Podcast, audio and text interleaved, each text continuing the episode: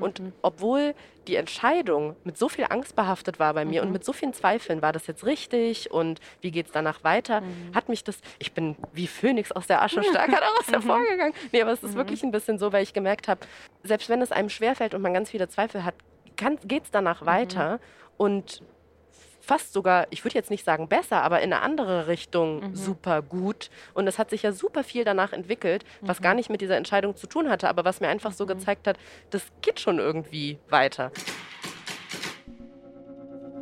Hi, ich bin Saiwa Humsi und ihr hört unterwegs mit. Mein heutiger Gast ist Ariana Barbouri, Radiomoderatorin, Fernsehmoderatorin und Podcasterin. Und Ariana langweilt sich sehr, sehr schnell, habe ich gelernt in diesem Gespräch, und hasst Routinen.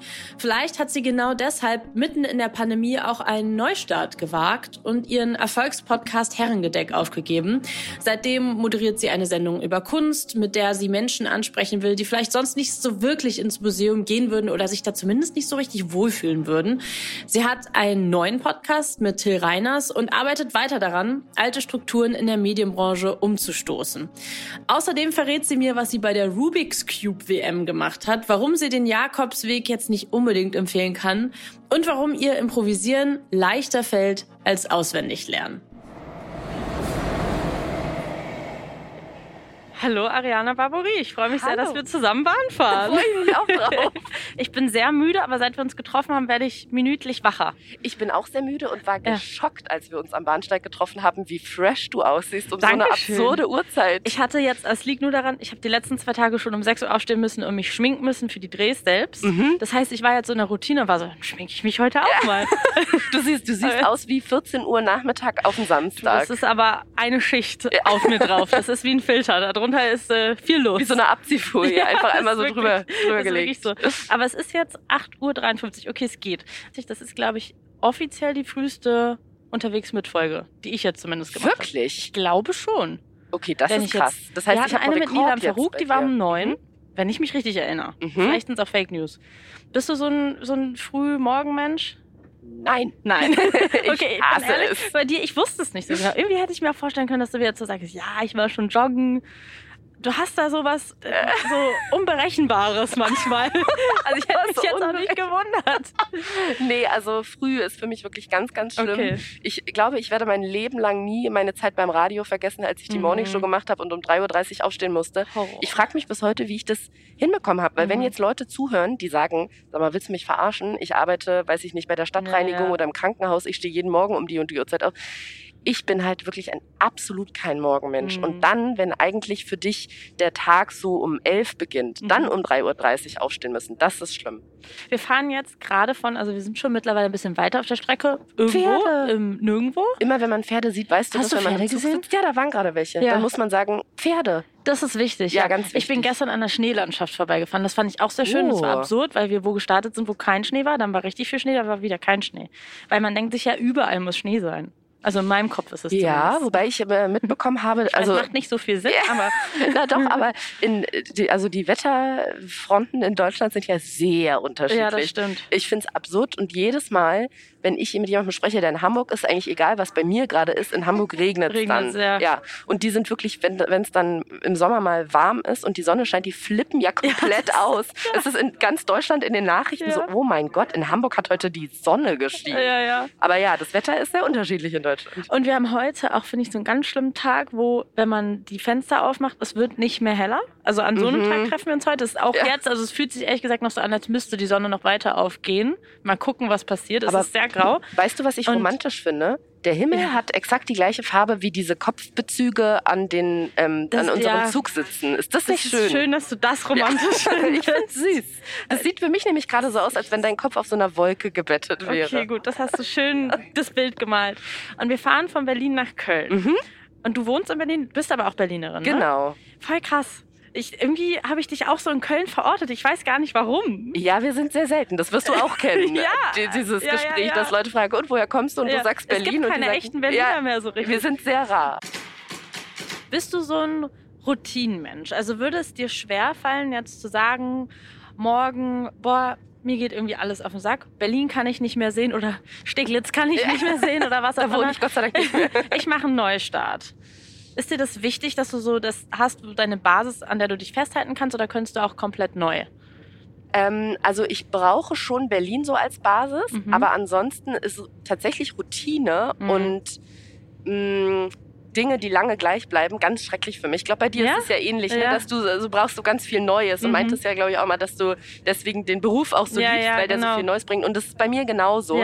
Mein Freund treibe ich damit manchmal in den Wahnsinn, weil ich so nach zwei Jahren so nebenbei droppe, so dass ich theoretisch jetzt auch wieder umziehen könnte. Dem ah. fällt wirklich alles aus dem Gesicht. Wirklich? Weil, ja, der ist so ein krasser Routinenmensch. Ah, der muss eigentlich jedes Jahr, würde mhm. er am mhm. liebsten, wenn er nicht mit mir zusammen wäre, an den gleichen Ort, ins gleiche Hotel in den mhm. Urlaub fahren, weil der braucht mhm. das so zum Entspannen, dass sich, dass er zumindest da alles kennt. Ja, und, und, hat er aber auch so einen Job, wo so viel passiert oder hat er in seinem Job auch die Routine? Er hat eine Routine. Also okay, das heißt, das, er ist all Routine eigentlich. Ja, also der Job ist schon recht abwechslungsreich, ja. aber er hat halt einen festen Job, wo er mhm. morgens hingeht, mhm. am frühen Abend Schluss hat, dann kommt er nach Hause, mhm. Montag bis Freitag, so alles geregelt, so und mhm. so viele Tage Urlaub im Jahr. Mhm. Und das macht mich verrückt. Mhm. Ich brauche ständig Abwechslung. Ich ich bin alleine, gehe ich da drin schon total auf in dieser Freiberuflichkeit, dass ich nie an den gleichen Tagen zur gleichen Uhrzeit arbeite. Mhm. Das hat mhm. mich auch damals, als ich noch beim Radio gearbeitet habe oder in der Fernsehredaktion, was halt typische Bürojobs sind, wenn man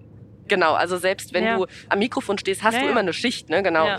Und dass ich wusste, okay, ich arbeite zum Beispiel Montag bis Freitag von lass es diese 5 bis 14 Uhr oder wie, mhm. auch, wie, wie, lange auch immer das ging, äh, Schicht sein.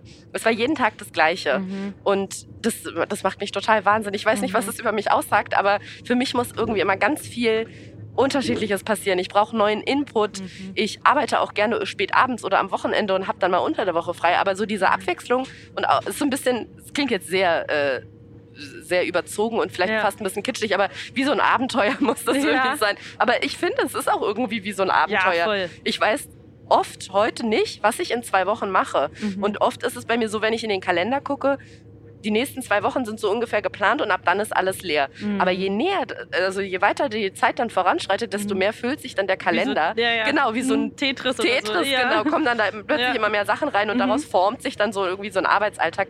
Und das liebe ich. Und deswegen sind mhm. Routinen, mh, mm, ich versuche so einen kleinen Routinen zu machen, dass mhm. ich morgens irgendwie einen Tee trinke oder einen Kaffee oder so mhm. und abends vorm Einschlafen nochmal lese, so, dass der Tag irgendwie so ein bisschen so einen Rahmen hat. Abgerundet ist, ja. Genau, aber so im Leben brauche ich das, dass irgendwie immer was Neues passiert und ich auch so noch überrascht werden kann davon, was passiert. Mhm.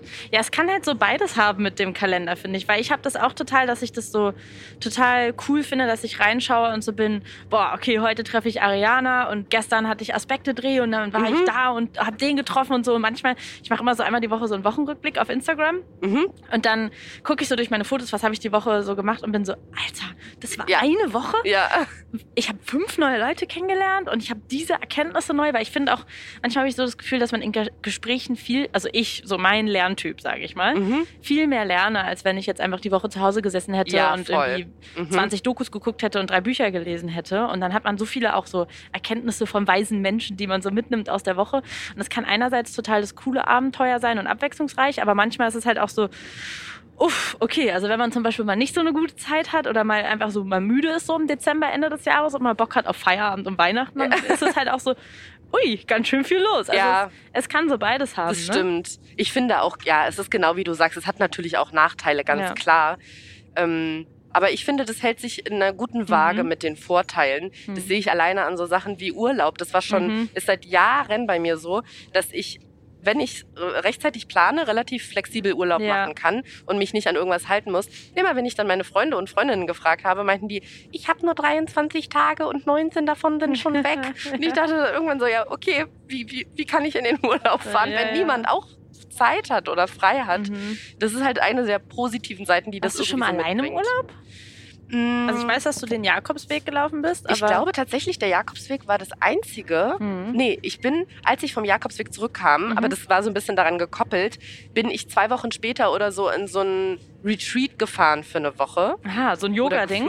Ja, es war so ein Mittelding. Es, ja. Ich habe zwar Yoga gemacht, aber auch Shiatsu und uh, so okay. Floten in so einer. Da warst du so in einer spirituellen Phase. Ja, ja, ne? genau. Ja. Ich hatte das auch schon vorher gebucht, okay. weil ich wusste, okay, ich laufe 330 Kilometer oder 310 ja, oder so. Das muss man aufarbeiten. Ja, vielleicht musste ich eine Woche danach, habe ich vielleicht ein bisschen Bock mhm. auf Erholung. Mhm. Und deswegen habe ich das auch noch alleine gemacht. Mhm. Aber an sich merke ich bei sowas immer, ich brauche einfach jemanden, mit dem ich das teilen kann. Mhm. Also natürlich kann man sich irgendwie so eine, eine antike Ruine angucken oder du mhm. gehst ins Museum und dann mhm. kannst du auch Fotos machen oder ein Tagebuch drüber schreiben. Mhm. Aber wenn ich nicht dann nochmal mit jemandem sprechen kann und sagen kann, krass, ist es nicht beeindruckend mit den Statuen, dass die seit 400 Jahren da stehen, oder? Ja. Dann fehlt mir da irgendwie ja. was. Ich glaube einfach, weil ich auch ein sehr kommunikativer Mensch bin mhm. und ich brauche dann irgendwie so den Austausch darüber. Mhm. Deswegen glaube ich auch sowas wie Schweigekloster oder so. Ich hatte mich mal überlegt, auch mal so ein Schweigeretreat oh zu machen. Gott. Ich glaube, das wäre hart.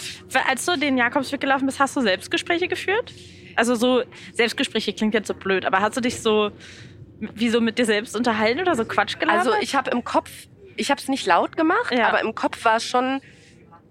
Ich hatte ja sehr viel Zeit. Mhm. Du läufst ja eigentlich nur. Ja. Und ich habe ja auch immer gedacht, dass ich auf dem Jakobsweg so eine erleuchtende Erkenntnis ja. habe. Irgendwann kommt so der Moment, so der Himmel tut sich auf, so ein Scheinwerfer kommt nach unten und ich merke so, oh mein Gott, ja, mhm. äh, ich muss ja ehrenamtlich ähm, äh, Geburtshelferin für Kühe werden. Das ist aber nicht passiert, sondern du läufst einfach und du läufst und dann läufst du mhm. und dann denkst du so, okay, und was kommt jetzt? und du läufst und irgendwann ja. merkst du, krass, es passiert ja nichts, es, du läufst mhm. einfach nur. Und dann oh fängt man irgendwann Gott. an, oder bei mir war es zumindest so, dass ich dachte, ja. okay, ich weiß, dass ich jetzt noch acht Stunden laufe. Mhm. Ja, über was können wir denn so nachdenken? Oh, und dann ja also bei mir war es zumindest so, habe ich schon bewusst über Sachen nachgedacht und ah ja, das okay. ist vielleicht so eine Art mhm. Selbstgespräch im Kopf dann mhm. einfach. Mhm weil du musst die Zeit ja irgendwie füllen. Mhm. Und da du kein, ich hatte ja kein Handy mit, das heißt, mhm. es gab auch keine Handyablenkung zwischendrin. Ich habe abends ein Buch gelesen, aber beim, ja. beim Wandern natürlich nicht. Mhm. Und dann guckst du dir halt so die Landschaft an, aber dann passiert halt genau das. Du mhm. läufst acht Stunden und guckst so in der Landschaft rum und musst dich ja irgendwie beschäftigen. Wird und dann, man da nicht wahnsinnig als kommunikativer Mensch? Platzt mhm. man nicht irgendwann oder gewöhnt man sich? Dann ist es so ein Ding, dass wir uns alle an alles gewöhnen immer. Also ich glaube, es ist so ein Mix aus der Gewöhnung, aber auch, es ist ja nicht so, dass ich ich bin ja nicht durch ein bekanntes Gebiet, ich bin ja nicht durch Berlin ja. gewandert, genau, sondern ja. auch noch, muss man ja leider sagen, als mhm. Frau und alleine mhm. äh, durch sehr ländliche Gebiete in Portugal mhm. und Spanien.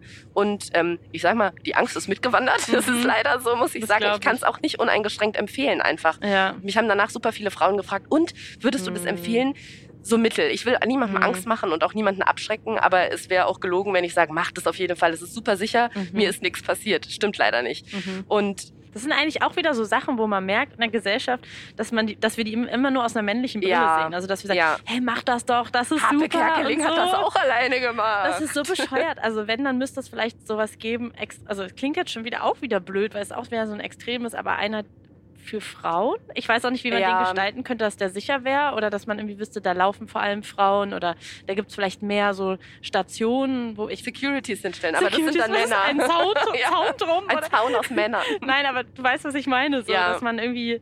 Das ist, finde ich, eigentlich ein ganz gutes Beispiel dafür, dass wir sehr häufig immer also auf Dinge gucken im Leben aus der Perspektive eines Mannes ja. und gar nicht diese Sachen so sehen, also gar nicht die Gefahren auch sehen, die ja, im Alltag absolut. einer Frau einfach mit einem ganz großen Selbstverständnis da sind. Ja. So witzig, hier laufen immer Leute bei uns vorbei, weil ja. wir natürlich mitten im Abteil gerade sitzen. gerade lief hier jemand im Gang vorbei und hat uns so angeguckt und war so, äh, was haben Sehr die geguckt?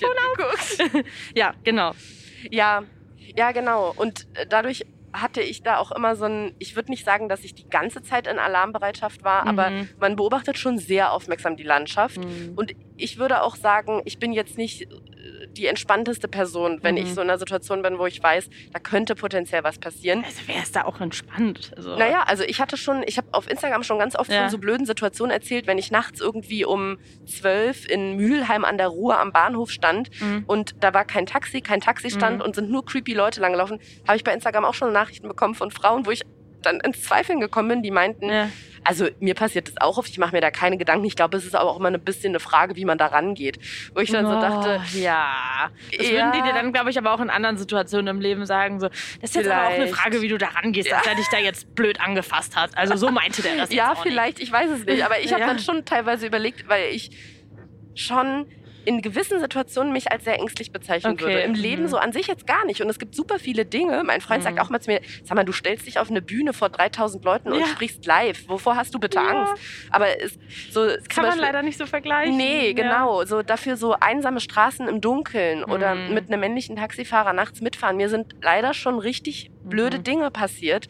Mhm. Und sowas kann ich schlecht abschütteln. Und mhm. deswegen bin ich dann, glaube ich, auch sehr ähm, sensibel und mhm. super aufmerksam und ähm, Genau. Ja, kann ich total verstehen. Ich habe das auch und ich kann mich dann auch richtig gut reinsteigern. Und Ja.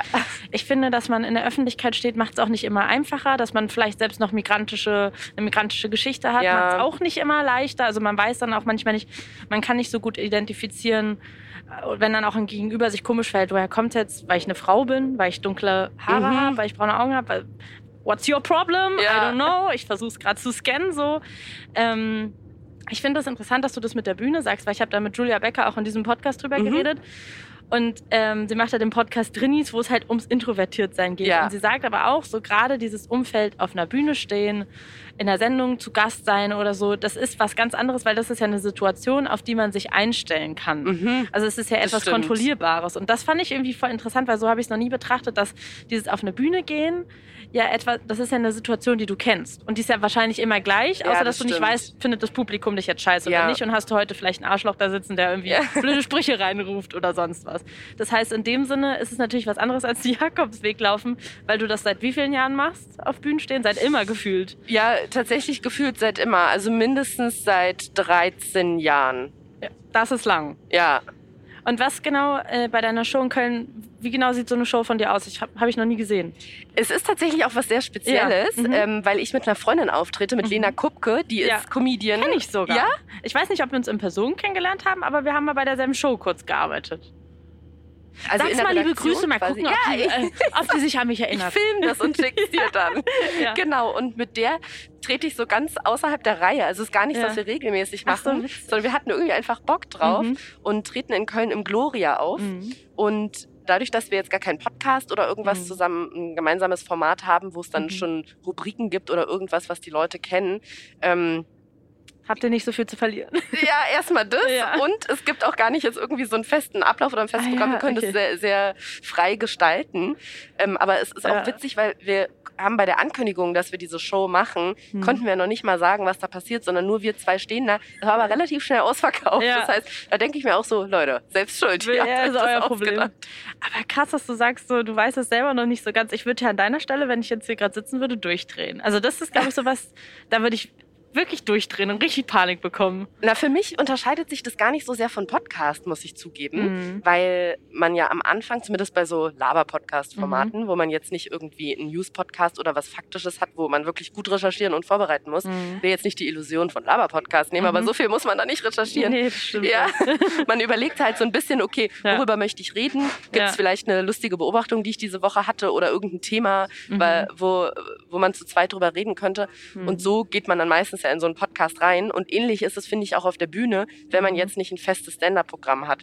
Dann spricht man halt vorher zusammen. Ich habe es ja schon öfter gemacht, mit Leuten auf der Bühne zu stehen, Mhm. die ich vorher, mit denen ich jetzt kein Format oder keine Sendung habe, sondern wo wir wussten, okay, wir, an, wir haben den ungefähr den gleichen Humor. Mhm. Man spricht vorher einmal kurz drüber, worüber man reden oder was man erzählen könnte. Und dann gucken wir mal. Und der Rest machen Improvisation und Alkohol. So, Ja. okay. Das ist auch ein Tipp, den ich jetzt nicht unbedingt weitergeben möchte. Aber so Comedy auf Knopfdruck finde ich schon echt beeindruckend. Also das ist so eine Sparte, wo ich mir so denke, so wow, sich auf eine Bühne stellen und so kommen. Aber das ist ja auch dann voll wichtig, die Einstellung, die du mitbringen musst. So dieses, ich gehe spontan auf euch ein Mhm. und ich bin jetzt erstmal da, ich scanne hier den Raum. Weil man, ich finde, also bei Comedy-Programmen ist auch immer schwierig, wenn man sich hinsetzt und merkt, es ist komplett durchgetaktet. Du weißt, die Person macht überall genau das gleiche Pro Programm. Die Momente, die geil sind, sind ja meistens genau die, wo es irgendwie eine Interaktion und eine Spontanität Ja. irgendwie gibt. Also ich finde auch spontane Comedy und sowas wie Stand-up, wobei Mhm. natürlich auch ein Stand-up ist nicht zu 100% vorgeschrieben und immer Mhm. gleich, sondern verändert sich auch. Aber das sind ziemlich unterschiedliche Arten irgendwie von Mhm. Comedy. Und so im Laufe der Jahre habe ich gemerkt, vielleicht mache ich auch nochmal eine andere Erfahrung, aber Mhm. dass ich dieses Spontane viel besser kann oder es liegt Mhm. mir einfach mehr. Ich bin auch schon mit Stand-up aufgetreten, Mhm. aber genau wie du sagst, dieses, ich bereite das so einigermaßen vor. Du schreibst dir das ja nicht als Fließtext auf, aber Mhm. du sprichst es irgendwie laut durch oder machst so in, in kleineren Stand-up oder Comedy-Clubs so kleine Tryouts, wo du das dann äh, vor Publikum irgendwie so fünf Minuten testest und guckst, Mhm. welcher Gag kam gut an, welcher nicht so, dann änderst du das nochmal. Und die richtig guten Comedians, die haben nur noch so Stichworte auf dem Zettel. Die haben dann so einen Zettel, da steht irgendwie Kaugummiautomat, äh, Geschichte in der Bahn und ähm, Wow, äh, ja. Spaziergang im Wald und dann wissen die genau, welche Geschichte und finden da irgendwie so Verknüpfungen Mhm. dazu. Aber trotzdem ist es natürlich so im Groben die gleiche Geschichte. Hm. Und das liegt mir nicht so sehr wie was im Moment entstehen lassen. Mhm. Und Ah ich ja, glaube okay, auch, da, dass ich daran besser bin, Ja. in diesem Mhm. Improvisieren und in diesem Spontanen Mhm. und schlagfertig sein. Und deswegen macht mir das sogar weniger Angst, weil Mhm. das ist auch wieder so, da, da habe ich ja gar nichts was vorher feststeht. Mhm. Das heißt, ich kann auch nichts vergessen. So ist es bei mir ein bisschen. Wenn ich weiß, ich habe jetzt ein, ich, manchmal habe ich Castings, wo ich einen Text können muss. Mhm. Da drehe ich durch vorher. Weil, ja, weil ich denke, wenn ich den, wenn ich da jetzt einen Satz vergesse, finde ich den Anschluss nicht mehr, ich komme nicht Dann mehr rein. nicht mehr, ja. Und ich hatte letzte Woche ein Casting, wo es um Improvisation ging. Mhm. Und das war, also ich, das war- ich war so erleichtert darüber, Mhm. weil ich wusste, ich, es kann alles in dem Moment entstehen. Ich muss, Mhm. ich brauche kein Stichwort, ohne dass ich dann den nächsten Satz vergesse. Und deswegen macht mir das, glaube ich, Mhm. weniger Angst, wenn ich noch auf eine Bühne gehe und ich weiß noch nicht, was da passiert.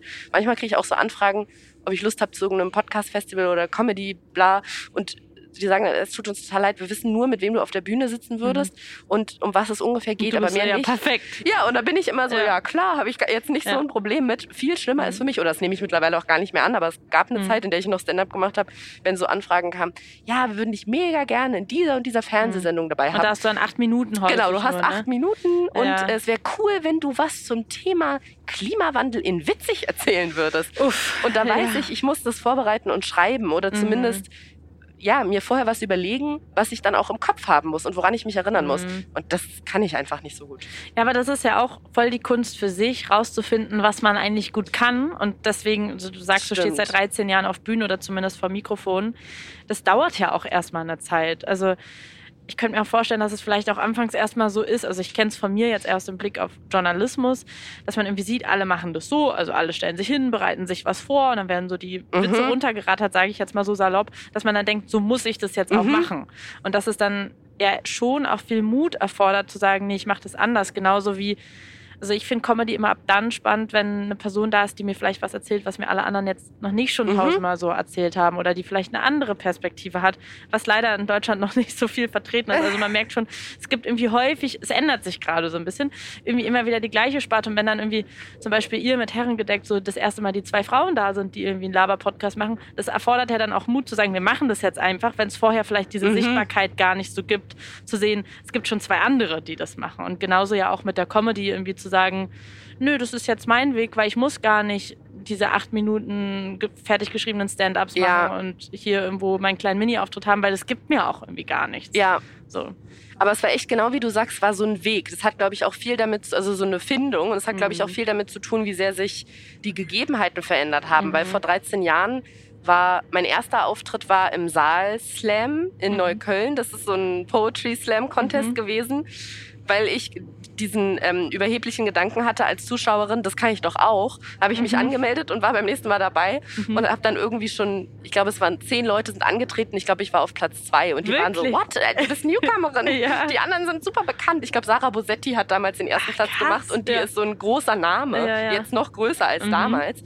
Und dann als nächstes war ich direkt im Quatsch Comedy Club. Mhm. Und das war aber damals so der klassische Weg, dass du also auf Mhm. Bühnen gegangen bist, nicht so schnell dann vielleicht, Ja. aber dass du auf so Bühnen gegangen bist und dich da hochgearbeitet hast. Mhm. Plötzlich kam aber Instagram dazu und YouTube dazu und Mhm. jetzt äh, neuerdings Twitter. irgendwie noch TikTok und so, Ja. genau, und, oder Twitter ist ja, Ja. für viele, die Comedy machen, auch so eine Ausdrucksform, das im Text irgendwie, im Textlichen Mhm. rauszulassen.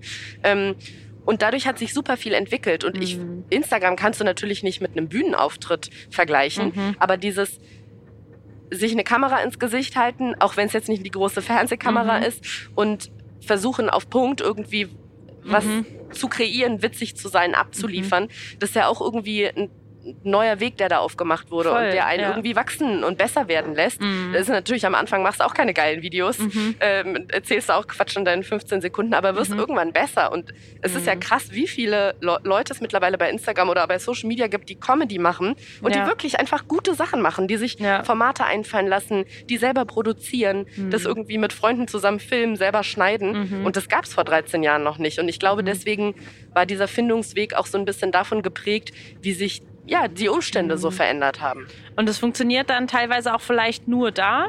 Also ich habe Mhm. häufig das Gefühl, also es gibt immer mal wieder dann so es dauert dann vielleicht auch seine Zeit. Vielleicht kann man das auch erst in fünf Jahren dann oder in zehn Jahren so richtig beurteilen, wenn ich dann mal Leute von TikTok in einem anderen Kontext sehe, dass ich mir so denke, ah, das funktioniert jetzt vielleicht gar nicht. Ja. Oder dass ich der Person das auch gar nicht abnehme, dass sie das wirklich will. Weil man muss jetzt auch mal ehrlich sagen, die Generation, die heute TikToks macht mit Comedy, wenn du zu denen gehst und sagst, na, willst du irgendwann eine Late-Night-Show machen? Viele von denen sind vielleicht gar nicht aufgewachsen mit Late-Night-Shows. Ja. Fair enough. So, weil die einfach dann eher auf YouTube sich Sachen angeguckt haben oder auf TikTok. Die wissen gar nicht mehr, was ein Fernseher die ist. Die gucken keinen Fern, was ja. ja, auch, also hat ja auch Gründe. So. Ja. Müssen wir vielleicht für diese Leute auch mal ein Programm anbieten. Ähm, und das ist dann, dass man das dann auch gar nicht so abwertend betrachtet. Das ist ja, es ist nur TikTok. Also ähm, wir arbeiten ja beide mit vielen Produktionsfirmen zusammen und ich habe schon immer wieder das Gefühl, dass alles, was so Online-Formate sind, wird immer noch, auch jetzt aus der öffentlich-rechtlichen Blase, ist immer noch so wie so der Zweitausspielweg. Mm. Also es ist immer so, das lineare Programm ist über allem und das ist das Heilige.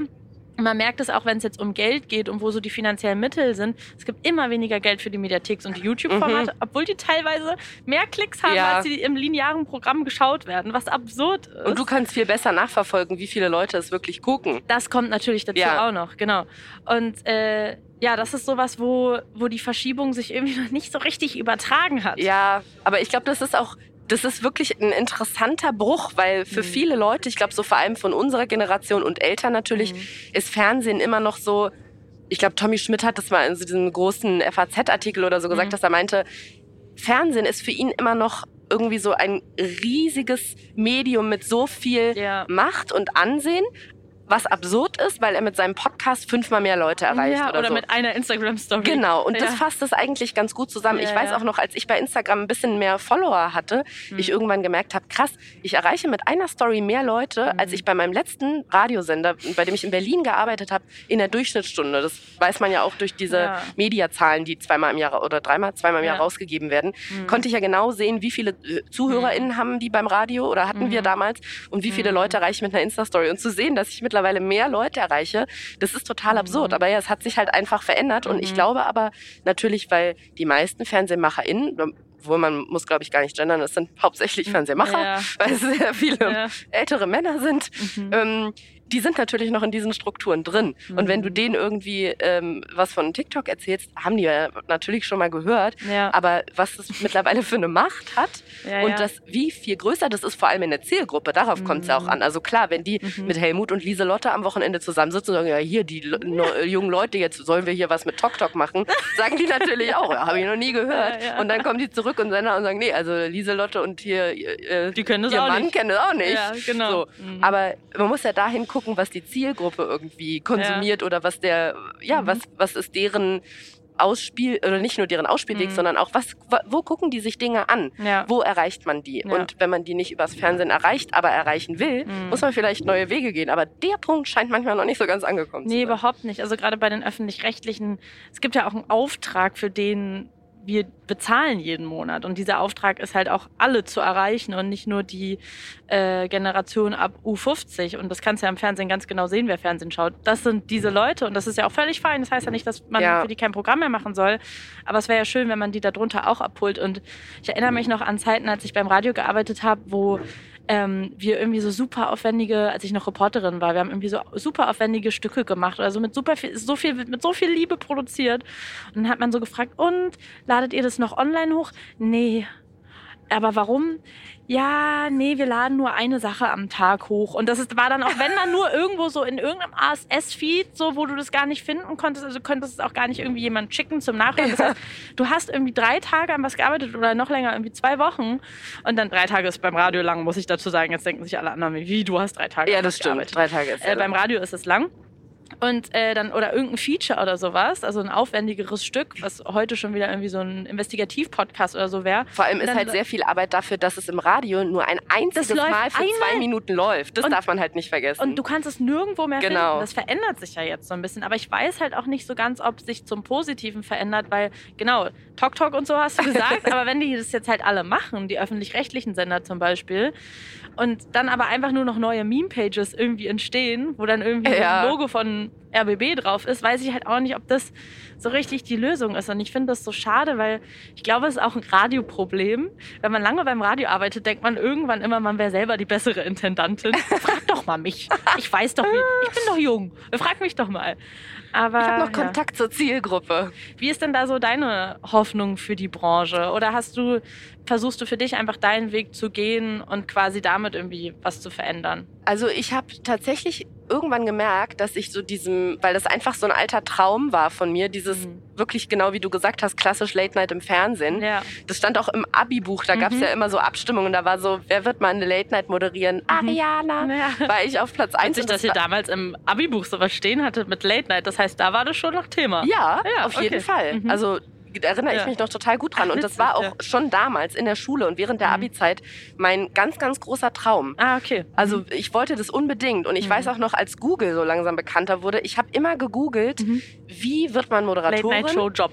Ja, ähnlich. Ich ja. habe einfach geguckt, wen finde ich gut im deutschen Fernsehen mhm. und habe dann geguckt, Klaas Häufer Umlauf, ähm, Laufbahn, berufliche Laufbahn. Ah, ja. Und habe dann immer von Prominenten, die so ungefähr das hatten oder äh, ungefähr an dem Punkt waren, wo ich gerne hingehen oder hinkommen würde, geguckt, geguckt, mhm. wie sind die da hingekommen. Mhm. Und habe dann immer deren, deren Lebenslauf gescannt und geguckt, okay, wo haben die angefangen, was haben die gelernt, ja. wo haben die eine Ausbildung gemacht, in welchem, okay, Klaas hat, glaube ich, eine Ausbildung zum Friseur gemacht, das hätte mir jetzt nicht, ja, nicht so viel geholfen. Genau. Aber das ist eigentlich ein gutes Sinnbild, weil die meisten haben, also es gibt ja nicht die eine Ausbildung, genau. da bin ich dann auch ja. irgendwann drauf gekommen und dann kam natürlich der Punkt, dass du oft einfach Glück oder Kontakte haben mhm. musst. Mhm. Kann man sich dagegen wehren und sagen, nee, nee, es ist immer nur Talent und Fleiß, mhm. aber ist es halt nicht. Man muss schon irgendwie auch so ein bisschen, äh, so ein bisschen Glück oder zur richtigen mhm. Zeit am richtigen Ort sein gehört, glaube ich, dazu sehe ich auch immer daran, dass es so viele Leute gibt, die einfach super gut sind in dem, was sie mhm. machen, aber nicht so richtig gesehen werden oder mhm. nach oben kommen. Gibt es auch ja. wieder viele, die sagen, wer richtig was drauf hat, der kommt auf jeden Fall weiter und wird irgendwann gesehen, aber.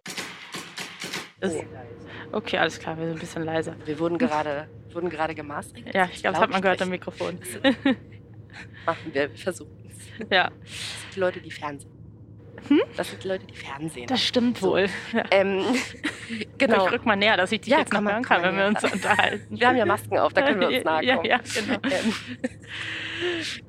das ist mir auch schon länger nicht mehr passiert. Ja, mir auch. Aber im Ruhebereich, aber wir sitzen nicht im Ruhebereich. Nee, wir sind im Handybereich. Ich ähm, wollte dich noch fragen zum Thema Late Night, weil also ich weiß gar nicht, ob es offiziell ein Late-Night-Format ist, was du machst, die Kunstsendung. Mhm. Aber es ist, also es wirkt für mich wie so eine alternative Late-Night. Und das fand ich irgendwie total ah. cool, das, das Format, mhm.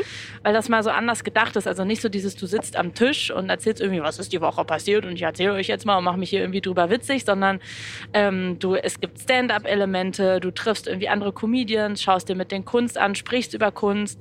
Ist das auch so dann dein Ansatz oder habe ich mir das jetzt da einfach nur so schön reingedichtet? Quasi? Nee, also es war tatsächlich gar kein Ansatz. Ja, okay. Aber wenn du das da drin gesehen ja. hast, also das ist ja gar nicht mal so, dass man jetzt sagt, irgendwie das Format ist so und so gedacht mhm. und so muss das auch äh, mhm. gesehen werden mhm. und da darf niemand was reininterpretieren.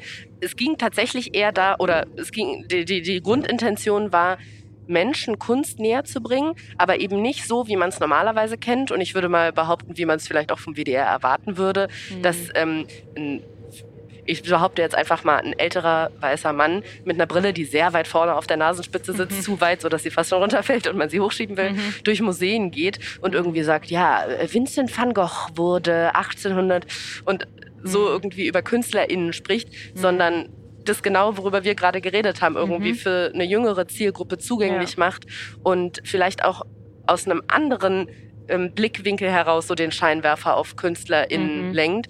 Und deswegen hatten wir auch diese Stand-up-Comedians, die eben genau aus unserer Generation mhm. kommen mhm. Ähm, und mit ihrem Blick auf diese Kunst geschaut haben, mhm. mit in den Sendungen dabei. Und genau, es ging einfach darum, nicht mit einer mit äh, einer intellektuellen Brille, mhm. sondern so, wie wir beide jetzt auch ins Museum gehen würden und uns mhm. darüber zu unterhalten, ja. einfach, dass noch Kameras und Mikros dabei sind, mit ganz mhm. tollen Gästen noch dazu und den Stand-up-Comedians, die auf ihre Art dann irgendwie die, die, Künst, die das Leben der KünstlerInnen interpretieren. Mhm. Ähm, Late Night so als Format war jetzt gar nicht so im, im, im, im Hinterkopf quasi, mhm. so bei der Erstellung des Formates. Mhm. Aber kann man natürlich auch da drin sehen. Ich meine, mhm. du hast schon recht, es gibt so ein paar. Ja, ihr sitzt ja dann Elemente. auch so wie an so einer Bar und mhm. trinkt dann was und so. Stimmt. Also ja. irgendwie so ein bisschen. Also die Formate müssen ja auch nicht, also irgendwie ist es ja auch komisch, dass man es angelernt hat, dass man immer an einem Tisch sitzen muss. Also ja. man kann diese Erwartungen ja auch mal durchbrechen. Und ich finde es voll cool, was du sagst mit dem, so wie wir durchs Museum mhm. gehen, laufen. Weil wenn wir darüber sprechen, was so Probleme in dieser Branche sind, habe ich das Gefühl, dass ganz häufig ist man irgendwie an einem Set und dann beobachtet man irgendwie, wie zum Beispiel die Protagonisten, also die, die irgendwie gleich vor der Kamera stehen, auf eine gewisse Art über etwas reden. Also sagen wir mal, der steht vorm Gemälde oder so, mhm. in eurem Fall vorm Van Gogh und ist so, ach Mensch, das ist ja witzig, was hat, der, hat denn der hier gemacht? Kamera geht an und dann wird halt so, nee, aber vom, sobald die Kamera an ist, ja. müssen wir auf so einer super mhm. intellektuellen Art drüber sprechen. Und ich frage mich, warum? Also weil ja. alle Leute, die vorm Fernseher sitzen, die die sind doch genauso Menschen. Also ja. das ist wie so eine komische Illusion, dass ab dem Moment, wo die Kamera an ist, braucht man so eine andere Ansprechhaltung. Ich glaube, deswegen haben auch viele Menschen so Berührungsangst mit mhm. Kunst, weil mhm. sofort macht man sich so gerade, streckt ja. den Rücken durch und denkt so, okay, jetzt mhm. muss ich mich super eloquent ausdrücken mhm. und äh, ganz, äh, ganz gewählten mhm. Wortschatz irgendwie haben.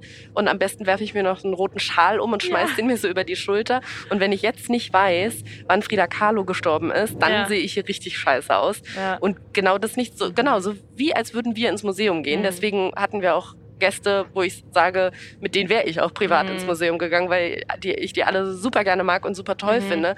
Und man sich einfach so unterhält, als wäre keine Kamera dabei, nur mhm. das eine oder teilweise auch acht einfach da sind. Ja, es hat ja auch was sehr Exklusives und ich finde, mhm. da sind wir auch sehr gut drin in Deutschland. Ich weiß nicht, wie es in anderen Ländern ist. Wir haben beide nicht studiert, weiß ich. Mhm. Ähm, dass wir dann Leuten, die dann zum Beispiel keine, nicht den klassischen Akademikerweg eingeschlagen haben, das Gefühl, da kannst du jetzt nicht mitmachen oder da kannst du jetzt nicht mit drüber sprechen. Ja. Eigentlich ist ja Kunst etwas, was richtig aus den Tiefen der Gesellschaft ja. entsteht mhm. und irgendwie für alle zugänglich sein sollte. Ich war lustigerweise gestern in einer Ausstellung und zwar in der Hamburger Kunsthalle, weil wir für Aspekte gedreht haben. Mhm. Und das war voll interessant, weil die Aus Ausstellung hieß Femme Fatale. Also es ging um dieses alte Frauenbild, so sehr, ähm, ja, sehr stereotypisch von Männern geprägt. Die, die dämonisierte Frau, die die Männer verführt und sie haben eigentlich gar keine andere Möglichkeit und mhm. ähm, verfallen ihr. Und dann siehst du halt immer diese sehr porzellanähnlichen weißen Frauenkörper mhm. mit dem blonden, welligen Haar und so. Und dann haben die irgendwie noch so Schlangen um sich rum und so. Und äh, was das Spannende an der Ausstellung ist, ist, dass die Idee dahinter war, das mal kritisch zu betrachten, also dieses Frauenbild, mhm. was, was von da an in der Kunst quasi entstanden ist. Und das fand ich irgendwie mal total cool zu sagen. Ich muss ehrlich sagen, in der Ausstellung selbst hätten, hätte diese kritische Betrachtung präsenter sein können. Mhm. Aber es gab ein Begleitheft vom Missy Magazine, so ein feministisches Magazin wo dann so Fragen gestellt wurden und man mit seinen eigenen ähm, ja, Stereotypen, die man im Kopf hat, so konfrontiert wurde. Und mhm. dann konnte man sich das quasi nochmal aus der aktuellen Blick, äh, mhm. Brille mhm. anschauen und dann zum Beispiel Rassismus entdecken oder Sexismus, Antisemitismus, was auch immer. Dass man halt nicht immer alles so, so bleiben lässt, wie es mal war. Ja.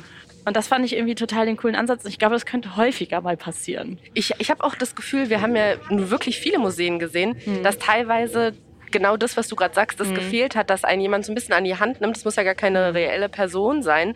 Aber ob es jetzt irgendwie Tafeln sind, wo was draufsteht oder mhm. ein Guide, also gibt es ja oft im Museum, ja. dass man so ein, so ein Gerät sich mit Kopfhörern mitnehmen kann, ja. aber dass gar keine Einordnung stattfand ja, oder die, die Erklärungen zu den Werken sehr spärlich waren, sodass mhm. man im Endeffekt bist du dann teilweise, bei, nicht bei allen Museen, aber teilweise so durchgelaufen, hast dir die Sachen angeguckt und dann denkst du so, okay, und was soll jetzt der Sinn davon sein, äh, mhm. dass da im Central Park in New York 98 orangefarbene äh, Tore mit Satinstoff mhm. geflattert sind von mhm. Christo? Verstehe nicht, was er mir damit sagen will. Und ich glaube, bei sowas hilft es, wenn man da ja das so ein bisschen einordnet, auf welche Art auch immer. Und mhm. ich meine, wir haben ja jetzt schon darüber geredet, wie krass sich so die Comedy-Szene verändert hat mit mhm. ähm, Social Media und neuen Formaten oder auch Twitter. Mhm. Und ich finde, bei Museen und Kunst könnte mhm. man da auch noch mal vielleicht so ein bisschen, mhm. äh, wie sagen wir, out of the box denken. Ja, ja, ja, voll. Also ich dachte auch gestern, als ich durch die Ausstellung gegangen bin, dieses Begleitheft war richtig cool. Wie cool mhm. wäre es denn, wenn du über diesen super alten Gemälden die Fragen, also quasi aus der jetzigen Perspektive, einfach darüber schreibst oder mhm. so. Also wenn du das quasi so aufeinander clashen lässt. Ich, ich kann mich nicht mehr so genau an die Frage Fragen erinnern, aber es ging tatsächlich so um Rassismus und so mhm. und wo du quasi selbst Sachen für äh, selbstverständlich nimmst. Also hast du mal hinterfragt, dass du hier zum Beispiel nur weiße Frauen siehst oder irgendwie mhm. sowas. Also mhm. man, man denkt da vielleicht gar nicht drüber nach, weil man es nicht anders kennt und dann kommt man so, ertappt man sich selbst dabei, hm, stimmt übrigens. Oder ist es vielleicht problematisch, dass hier eine verschleierte, arabisch aussehende Frau irgendwie nackig, nackig vor 100 Männern tanzt auf diesem Bild? So. Und ähm, das fände ich wäre mal so ein cooler Konfrontationsmoment und das ist ja dann wieder wie ein neues Level von Kunst quasi, ja. dass man es ins Jetzt zieht. So. Ich könnte mir vorstellen, dass bei Museen das gleiche Phänomen ist wie beim Fernsehen, dass die mhm. Leute, die es machen, die dahinter stehen, mhm. das sind halt die ja. Leute, die seit Jahrzehnten in diesem Museum ist ja kein Medium, aber die in dieser Institution irgendwie drin sind. Mhm. Und das sind jetzt nicht unbedingt die, die am Wochenende sich irgendwie durch TikToks klicken.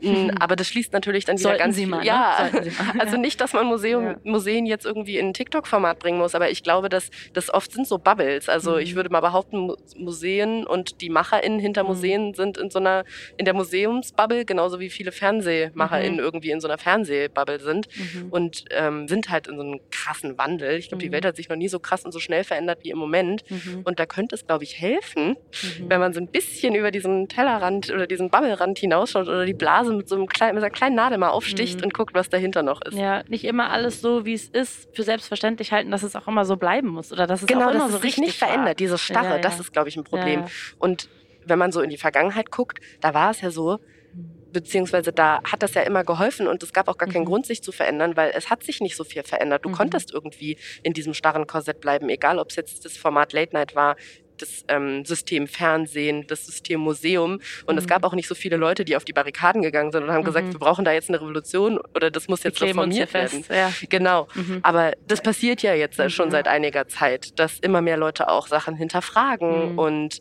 ähm, mit dem Finger auf Dinge zeigen mhm. und ähm, Sachen in Frage stellen, die seit Jahrzehnten irgendwie so einfach für ist so angenommen wurden. Und ich glaube, an den Mauern könnte man auch ein bisschen rütteln. Wir haben jetzt über diese Sendung gesprochen. Wir sind auch schon ein bisschen Zeit haben wir noch auf unserer Fahrt, aber ich würde trotzdem gerne noch mal von dir wissen, es ist ja jetzt Dezember, mhm. wie du auf dieses Jahr zurückblickst, weil ich von dir weiß, dass du dir für jedes Jahr eigentlich so ein Ziel nimmst und sagst, ja. irgendwie das will ich dieses Jahr schaffen. Zumindest hast du das mal gesagt. Das Hattest stimmt. du dieses Jahr so ein Ziel und wie gehst du jetzt aus diesem Jahr? Ich muss sagen, ich habe das, das mit diesem Ziel, was ich jedes Jahr hatte, ähm, Habe ich nur für ein Jahr durchgezogen? Nee, das nicht ganz. Ich glaube drei oder vier Jahre. Ja. Also den Jakobsweg mhm. Äh, gehen, genau, das war ein Ziel. Mhm. Dann wollte ich ähm, Spanisch lernen und habe mhm. ein paar Monate einen Kurs gemacht, bin dann einen Monat nach Spanien mhm. gegangen. Oder wie andere Leute sagen würden, ich habe eine Weile in Spanien gelebt. Ja, ja, na klar. Ähm, dann habe ich gelernt, diesen Rubik's Cube, diesen Zauberwürfel. Das war dein Ziel. Das Wie war mein Ziel. Ja, und ich ja. habe es geschafft. Ich glaube, meine Bestzeit waren 35 Sekunden. Was? Und ich war bei der Weltmeisterschaft, also ich habe nicht teilgenommen, ja. aber ich war bei der Weltmeisterschaft in Australien. Von Zumindest, diesen Dingern? Ja, ich habe ein Foto mit dem. Der hat, glaube ich, vier Sekunden in vier Sekunden hat er das geschafft. Das ist so geil von dir, finde ich. Ich habe bei Instagram ein Highlight, ja. wo ich für Leute, die das lernen ja. wollen, eine Methode erkläre, wie man den lösen kann. Das also, gucke ich mir gleich mal an. Ja, und dann muss ich mir so ein Ding bestellen. Ja, aber ist ja. nicht so teuer. Okay. ja. Genau, kannst dir so einen Würfel bestellen mhm. und wenn du dir die Anleitung, weil es ist sehr desillusionierend für viele mhm. Leute, aber es gibt tatsächlich ähm, bestimmte Schemata, wie man den lösen kann. Es ist ja, nicht wirklich so, dass man okay. den sieht und denkt, okay, krass, wie könnte ich den lösen, ja. sondern du machst bestimmte Schritte, mhm. je nachdem, wo bestimmte Farben sich quasi befinden ah, ja. und lernst mit der Zeit immer schneller zu scannen, mhm. was ist jetzt der schnellste Weg dahin. Genau. Ah. Das war so ein Ziel. Und dann wäre eigentlich mein Ziel gewesen, dass ich den New York Marathon laufe. Dieses und, Jahr? Nee, ah. 2020. Mhm. Und ich war angemeldet, ich hatte meinen Flug, mein Hotel, ich habe trainiert. Mhm. Und dann wurde er abgesagt wegen Corona. Corona. Und ich glaube, das mhm. hat mich gebrochen in oh, meinem Scheiße. tiefsten Innern, ja. weil das musste ich dann canceln. Mhm. Ich bin dann trotzdem, das war eigentlich ganz cool. Ich habe wie so eine Laufgruppe bei Instagram gemacht und mhm. habe versucht, alle Leute zu motivieren, die nämlich gesagt haben, sie laufen den quasi mit mir einfach bei sich ja. zu Hause, zu sagen, komm, wir laufen den trotzdem. Mhm. Und ich glaube, Marathon so alleine, das hätte ich nicht gepackt, aber ich meinte, mhm. okay, ich laufe einen Halbmarathon und jeder von euch läuft, was er oder sie will. Mhm. Und habe auch so zum Downloaden so eine Startnummer zum Ausdrucken gemacht, Ach, wo man dann seinen Namen ja. aufschreiben konnte Mhm. Das war irgendein Tag im Mai, wo mhm. dann wirklich tausende Leute an ja. dem Tag ihren Lauf gelaufen sind und Ach, haben mir süß. Fotos und Videos mhm. geschickt und die Familie hat so Stände aufgebaut Ach. und die versorgt. Das war wirklich ganz süß. Ja. Und ich bin einen Halbmarathon gelaufen und mein Freund hat mich begleitet ja. mit dem Fahrrad und irgendwie so ein bisschen mitgefilmt. Aber das hat mich so ein bisschen gebrochen, dass ich da meinen mhm. großen Traum nicht umsetzen konnte. Ach, scheiße. Und im Jahr drauf musste er auch wieder ausfallen. Ja. Und dieses Jahr war es jetzt das erste Mal, dass er wieder stattgefunden hat. Und der hat sich jetzt auch nicht mehr angemeldet? Nee, weil es war okay. irgendwie, ich hatte da schon, schon zwei Jahre aus dem Training. Ja, nee, wirklich. Man muss schon dafür trainieren. Mhm. Und da habe ich irgendwie gedacht, nee, das jetzt nochmal. Mhm. Ich habe dieses Jahr endlich einen Hund geholt. Vielleicht könnte man. Das habe ich gesehen auf Instagram und ich fand das so krass, weil du hast so ein Video gepostet, wo du den, glaube ich, vor acht Wochen getroffen hattest und dann bis nach den acht Wochen. Ich habe ihn Oder gesehen, so? als er, ich glaube, fünf Wochen alt war und mit drei Monaten haben wir ihn abgeholt. Aber also über so, den das Video ging über acht Wochen oder so. Auf jeden Fall fand ich so krass, dass der am Anfang so ganz klein, so ein Baby war. Ja. Und am Ende war der schon so groß ja, in so einem kurzen Zeitraum. Ich war so, wie schnell ja, es geht Hunde? Ultra ich hatte das nicht schnell. Auf dem Schirm. Ich wusste das Anfangs auch nicht. war es eine Maus und auf einmal ja. ist es so ein riesen Ich sag immer, so eine Maisdose war der am Anfang. ist echt krass. Und jetzt, seit wir den haben, ich glaube, wir haben den seit zwei Monaten mhm. oder ein bisschen länger, ist der zehn Zentimeter gewachsen. Wir messen den immer wieder. Es ist wirklich absurd. Und das ist auch so ein Kindheitstraum von mir gewesen. Okay, irgendwann also mal so einen eigenen Hund zu haben. Ja, aber das ist jetzt sehr äh, bisschen gefaked. Ja, okay. Nee, genau. Und ich glaube, durch diesen abgesagten mhm. New York Marathon habe ich das so ein bisschen verloren mit diesem, mit mhm. meinem jährlichen Ziel. Mhm. Deswegen kann ich jetzt so nicht so richtig schön auf deine Frage antworten. Ja, und nee, sagen, musst ja. ja nicht. Aber wie war das Jahr für dich so? Also wie blickst du jetzt so zurück? Bist du jetzt so froh, dass es vorbei ist? Also ich habe das immer im Dezember, dass mhm. ich dann so bin, so war jetzt gut, aber jetzt auch mal auch Schluss. Jetzt will ich auch mal Weihnachten machen. Oder also wie blickst du auf das Jahr? Also es, sind dieses Jahr so ein paar Dinge passiert, die ich mir schon super lange gewünscht habe. Zum mhm. Beispiel das mit dem Hund oder auch, dass mhm. ich endlich einen USA-Roadtrip gemacht habe. Mhm. Das habe ich mir, glaube ich, auch schon mein halbes Leben lang gewünscht, ein mhm. Auto zu mieten und die Westküste entlang zu fahren und diese mhm. ganzen äh, Städte zu sehen, mit denen man so viel verbindet, vor allem mhm. so aus der Kindheit irgendwie. Wie lange wart ihr da unterwegs? Drei Wochen. Ah ja, okay. So San Francisco, mhm. LA, San Diego, einfach mhm. so äh, Sachen, die, mit denen wir auch irgendwie aufgewachsen sind, ja. ne? so popkulturell irgendwie ja. durch Musik und Filme, Serien, mhm. mit denen man so krass viel verbindet, die zum ersten Mal zu sehen. Das war mhm. krass. Und das mit dem Hund ist auch irgendwie ein großes mhm. Ereignis so in meinem Leben.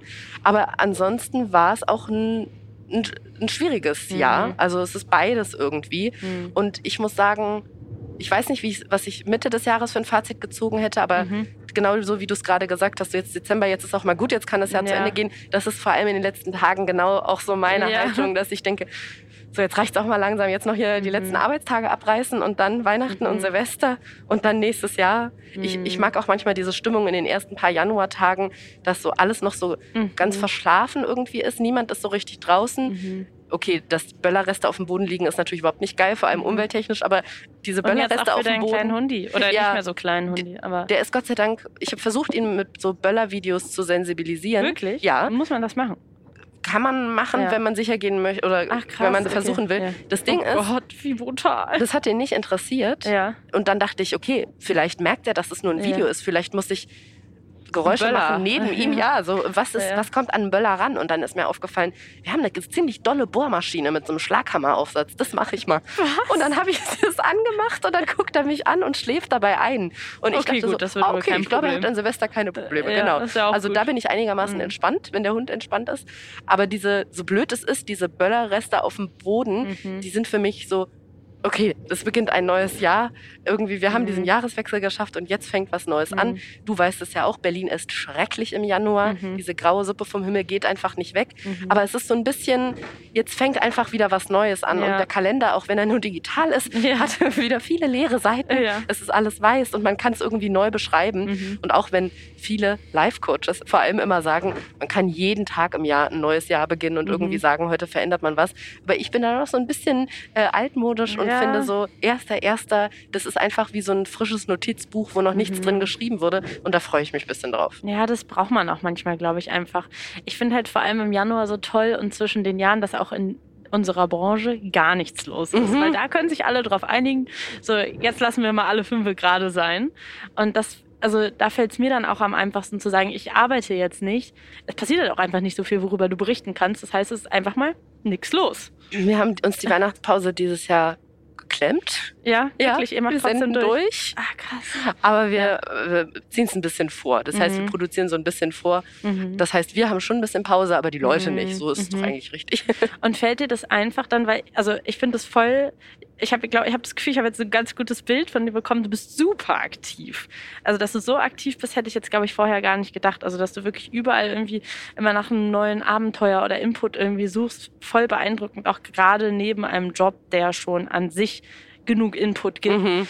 Kannst du dann eigentlich gut chillen an Weihnachten oder musst du dir dann immer irgendwas Neues suchen, um beschäftigt zu bleiben? Also an Weihnachten kann ich extrem gut abschalten Mhm. und liebe das dann auch so mit der Familie zu sein Mhm. und zu wissen, okay, vom 24. bis 27. macht man eigentlich nichts außer essen und Mhm. schlafen und wenn man aufsteht, sofort wieder essen. Mhm. Aber ich merke schon manchmal, da schaufel ich mir dann so im Kalender irgendwie so eine Woche frei und versuche dann irgendwie die zu blocken. Und dann ist da nichts und ich bin zu Hause und dann Mhm. werde ich verrückt. Mhm. Dann sitze ich zu Hause und denke so, aber, aber, also, was mache ich denn jetzt? Und Mhm. ich brauche dann irgendwie so eine Struktur und mir hilft es Ja. dann nicht mal, dass ich dann sagen kann, ah, jetzt habe ich ja Zeit, kann endlich mal irgendwie das äh, Rumpelkammerzimmer aufräumen Mhm. oder ich gehe jetzt, äh, kann endlich mal zehn Kilometer am Stück joggen gehen Das oder reicht nicht. ich krieg's irgendwie nicht Okay. hin, Mhm. wenn also ich habe das Gefühl, das ist wie wieder, da sind wir Mhm. wieder, bei, es ist dann wie eine große Stadt für mich. Mhm. Ich brauche dann was, was mich so ein bisschen einengt. Und dann Mhm. würde mir das fast helfen, wenn ich einmal am Tag einen Termin habe, um den ich dann ah, ja. meinen Alltag so rumstrukturieren Mhm. kann. Und dadurch, dass das nicht da ist, bin ich so richtig lost. So wie Leute, die Mhm. irgendwie ihre Bachelor- oder Masterarbeit oder Doktorarbeit abgeben müssen und die alles erst kurz vor der Abgabefrist machen, obwohl sie vorher monatelang Zeit gehabt hätten, aber sagen, die brauchen irgendwie so die Deadline im Nacken. Mhm. Mir geht's ein bisschen so mit Freizeit. Ich habe manchmal das Gefühl, wenn ich zu viel freie Zeit habe, da fehlt mir die Deadline im Nacken. Geil. Und wie machst du das dann, dass du die trotzdem genießen kannst? Also legst du dir das irgendwie so zurecht? Also setzt du dann Termine oder irgendwie sowas? Gute Frage. Ich versuche dann manchmal mir so Freizeitsachen wie eine Verabredung dann Ah ja, okay. oder genau Mhm. oder sag dann zu meinem Freund, wir fahren am Wochenende mal in den Wald und gehen da spazieren oder Mhm. sowas. Aber so richtig diese Traumvorstellung, die man sonst immer hat, Mhm. ah, mal fünf Tage frei und gar nichts Mhm. machen. Wenn immer, wenn ich mich dann da drin befinde, merke ich, ah, das ist ja gar nicht das, was mich entspannt und was ich Mhm. eigentlich brauche. Ja, genau, aber das ist ja dann auch wieder wichtig, weil man weiß, das bringt einem gar nichts und das ents Ja. entspannt einen nicht, wenn alle anderen sagen, das musst du so machen. Ja, Und das ist halt auch egal, dann machst du es halt nicht so. Ich glaube, was hilfreicher für mich ist, ist, wenn man in diesem wuseligen Alltag, den wir Mhm. so haben, so diese berühmt-berüchtigten Entspannungsinseln sich Mhm. reinbaut, dass man weiß irgendwie, man hat mal einen Tag zum Durchatmen, Ja. am Mittwoch frei meinetwegen Mhm. oder Donnerstagnachmittag habe ich mir eine Massage gebucht oder so, dass man irgendwie in diesem Trubel Ja. so ein so zweimal einmal zwei Stunden Mhm. irgendwie so ein bisschen äh, den den den Tornado anhalten kann. Mhm. Ich habe mir jetzt vorgenommen für die Weihnachtszeit, ich habe mir drei Erweiterungspacks für Sims geholt im Angebot. Gut, guter Plan. Und ähm, da werde ich jetzt mein Sims zum St- Star werden lassen, weil jetzt kann ich, dann kann mein? Sim ein Star werden. Mhm. Ja. Der kann berühmt werden und das will ich jetzt mal durchspielen. Und wird zwar ohne Cheaten. Also Mhm. nicht, dass ich auf einmal so viel Geld habe, sondern ich fange von ganz unten an und ich will jetzt so eine geile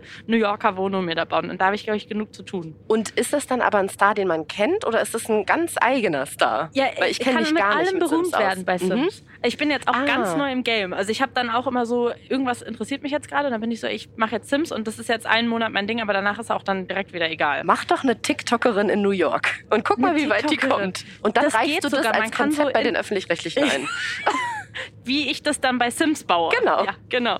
Und wie blickst du jetzt ins äh, nächste Jahr? Hast du schon irgendwie ein Ziel vor Augen, irgendein neues Projekt? Weil bei dir hat sich ja auch in den letzten Jahren viel getan. Also dadurch, dass Herrengedeck aufgehört hat, der neue Ja. Podcast und so. Man hat so das Gefühl, da war so ein Umbruch. Mhm. Geht der Umbruch nächstes Jahr weiter oder willst du jetzt erstmal einfach nur so sta- stabil weitermachen? Also witzigerweise war ich in diesem Jahr, vor allem Anfang des Jahres, so, Mhm. yes, jetzt kommt Mhm. Veränderung, jetzt geht's los, jetzt Ja. mache ich ganz viel Neues. Mhm. Und dann ist am, bis zur ersten Hälfte des Jahres jetzt nicht so viel Neues passiert. Mhm. Und ich habe das Gefühl, da oben, das Universum, irgendjemand hat Mhm. alles in die zweite Jahreshälfte gedrückt.